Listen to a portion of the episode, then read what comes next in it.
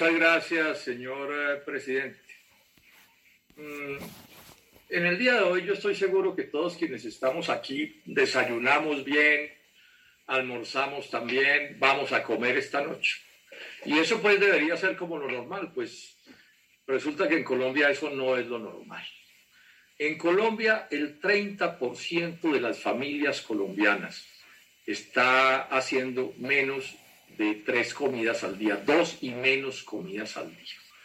Eso significa que esos compatriotas, que son aproximadamente 15 millones de personas, por lo menos 4 millones de jóvenes que han estado muy activos en estas protestas, están literalmente aguantando hambre. Pero no el hambre de esas que uno dice un ratico antes de almorzar, que dice, no, es que me estoy muriendo de hambre. No, estos sí se están muriendo de hambre literalmente. 4 millones de jóvenes y 15 millones de colombianos. Ese es el país en el que estamos. Y si miramos hacia el desempleo y la pobreza y la falta de techo, etcétera, etcétera, pues lo que tenemos es un país convertido en un infierno para un número inmenso de compatriotas.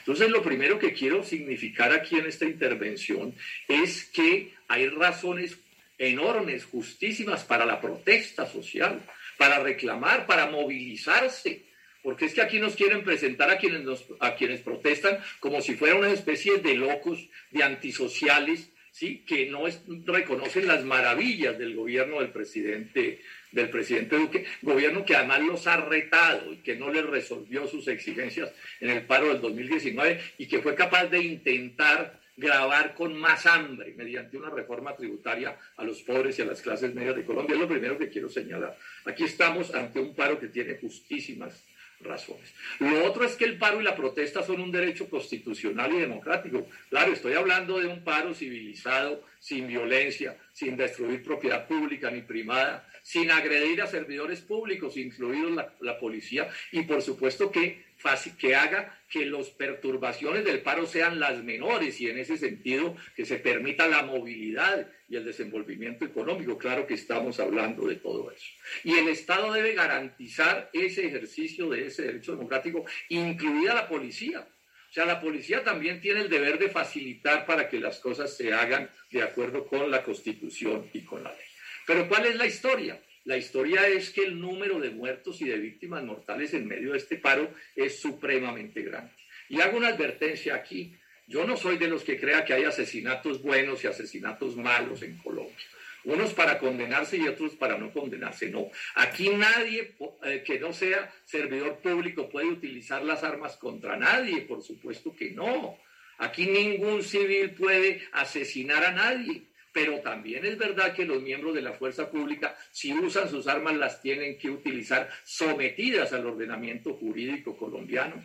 No pueden excederse en el, último, uso de la fuerza, no pueden disparar contra ciudadanos desarmados, no pueden disparar violando la constitución y las leyes que juraron cumplir. Esa es la realidad. Y lo mismo sucede con las agresiones sexuales. Por supuesto que hay que señalar que nadie puede agredir a una mujer por su condición de mujer. No la pueden agredir los civiles, pero tampoco los miembros de la fuerza pública. Y en ese sentido, entonces, repudio cualquier asesinato que se haya cometido contra miembros de la fuerza pública, pero también contra los civiles desarmados. Y lo mismo en el caso de, las, de la violencia sexual, lo que se haya cometido en ese, en ese sentido. No hay asesinatos ni violaciones malas y buenas. Ninguna es aceptable. Esta es una posición de principios para quienes militamos en dignidad. O sea, el Estado entonces no puede bajo ningún pretexto robar al que roba, secuestrar al que secuestra, asesinar al que asesina. Es que supone que el Estado es una fuerza superior.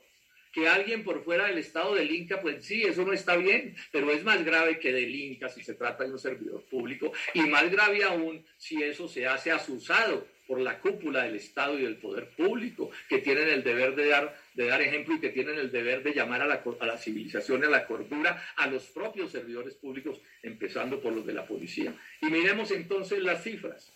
Las ONGs Temblores y Colombia en de Paz hablan de 59 muertos con ocasión de las protestas.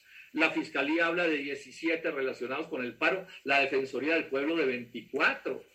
Entre estos dos miembros de la fuerza pública asesinatos que repudio, tengan el origen que tengan, por supuesto que sí. Pero no se puede disparar contra los ciudadanos inermes, ni puede haber eh, numerosos casos de, violencia sexual por parte de la fuerza pública, se documentan 21, se documentan 39 eh, jóvenes colombianos que han perdido alguno de sus ojos por la desmesura en la represión por parte también de la fuerza pública. Eso es absolutamente indeseable. Y detallemos un poco más sobre esto. Dicen también estas dos ONGs que he mencionado que en relación con las víctimas mortales son imputables al SMAT 18 a la policía 9 y al GOES 20. Al GOES 2 luego da 29 víctimas mortales presuntas porque estamos en un estado de derecho por parte de la fuerza pública. Supongamos que no sean esos, que sean menos. Bueno, es que uno ya es muy grave. Cualquier número de civiles que estén reclamando que sean víctimas de disparos de la fuerza pública es absolutamente inaceptable. Y estas cifras son absolutamente inaceptables y actúa de mala fe quien intente presentar a todas esas víctimas mortales por disparos de la fuerza pública como si fueran, como si estuvieran disparándole a la fuerza pública. No, eso no puede ser así, ni siquiera por desmanes o desproporciones que puedan hacer esos civiles en sus protestas, desmanes y desproporciones que yo no comparto. Pero es que aquí lo que estamos hablando es si el Estado utiliza la fuerza legítimamente dentro de la Constitución y la ley. Por último, decir esto. Aquí estamos ante un caso de ovejas descarriadas, de policías que actúan, eh, digamos, eh, eh, equivocadamente, porque es que son ovejas descarriadas, manzanas podridas. O sea, aquí no hay fallas institucionales.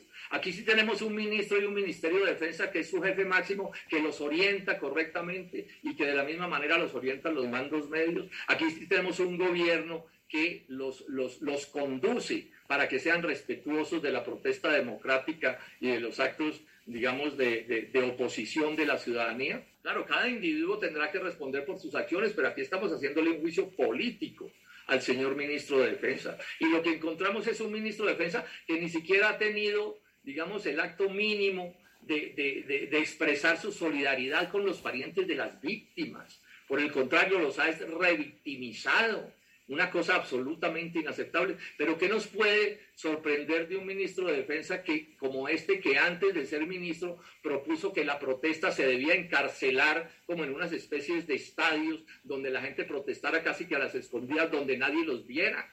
Este señor no entiende nada de democracia, nada de constitución nacional, nada de respeto a los puntos de vista ajenos. Y ese fue el que puso el presidente Duque a desempeñar ese cargo. Y por eso es que estamos pidiendo que el Congreso lo saque. Pero yo no me hago ninguna ilusión, porque lamentablemente estamos ante un Senado de gobiernistas, duquistas, santistas, uribistas, pastranistas y todos los istas. Senador Jorge Robledo. Ya termino, ya termino, señor presidente. Entonces yo no me hago ninguna ilusión en relación con las decisiones de este Congreso, pero los llamo, senadores y senadoras, los llamo a que entiendan lo que está sucediendo. Ustedes han respaldado casi, ustedes casi todos han respaldado a todos los gobiernos que han destruido a Colombia y han aprobado unas leyes inicuas y miren el resultado en el que estamos. Y ahora la solución es reprimir con la fuerza, convertir en indeseables a los ciudadanos que se están muriendo de hambre, que no tienen estudio, que no tienen empleo, que no tienen derecho a pensión. Invito a los colombianos a que nos unamos a que nos unamos para transformar a este país, porque como están las cosas están muy mal y no podemos permitir que este tipo de política equivocada se perpetúe para siempre en Colombia. Muchas gracias, señor presidente.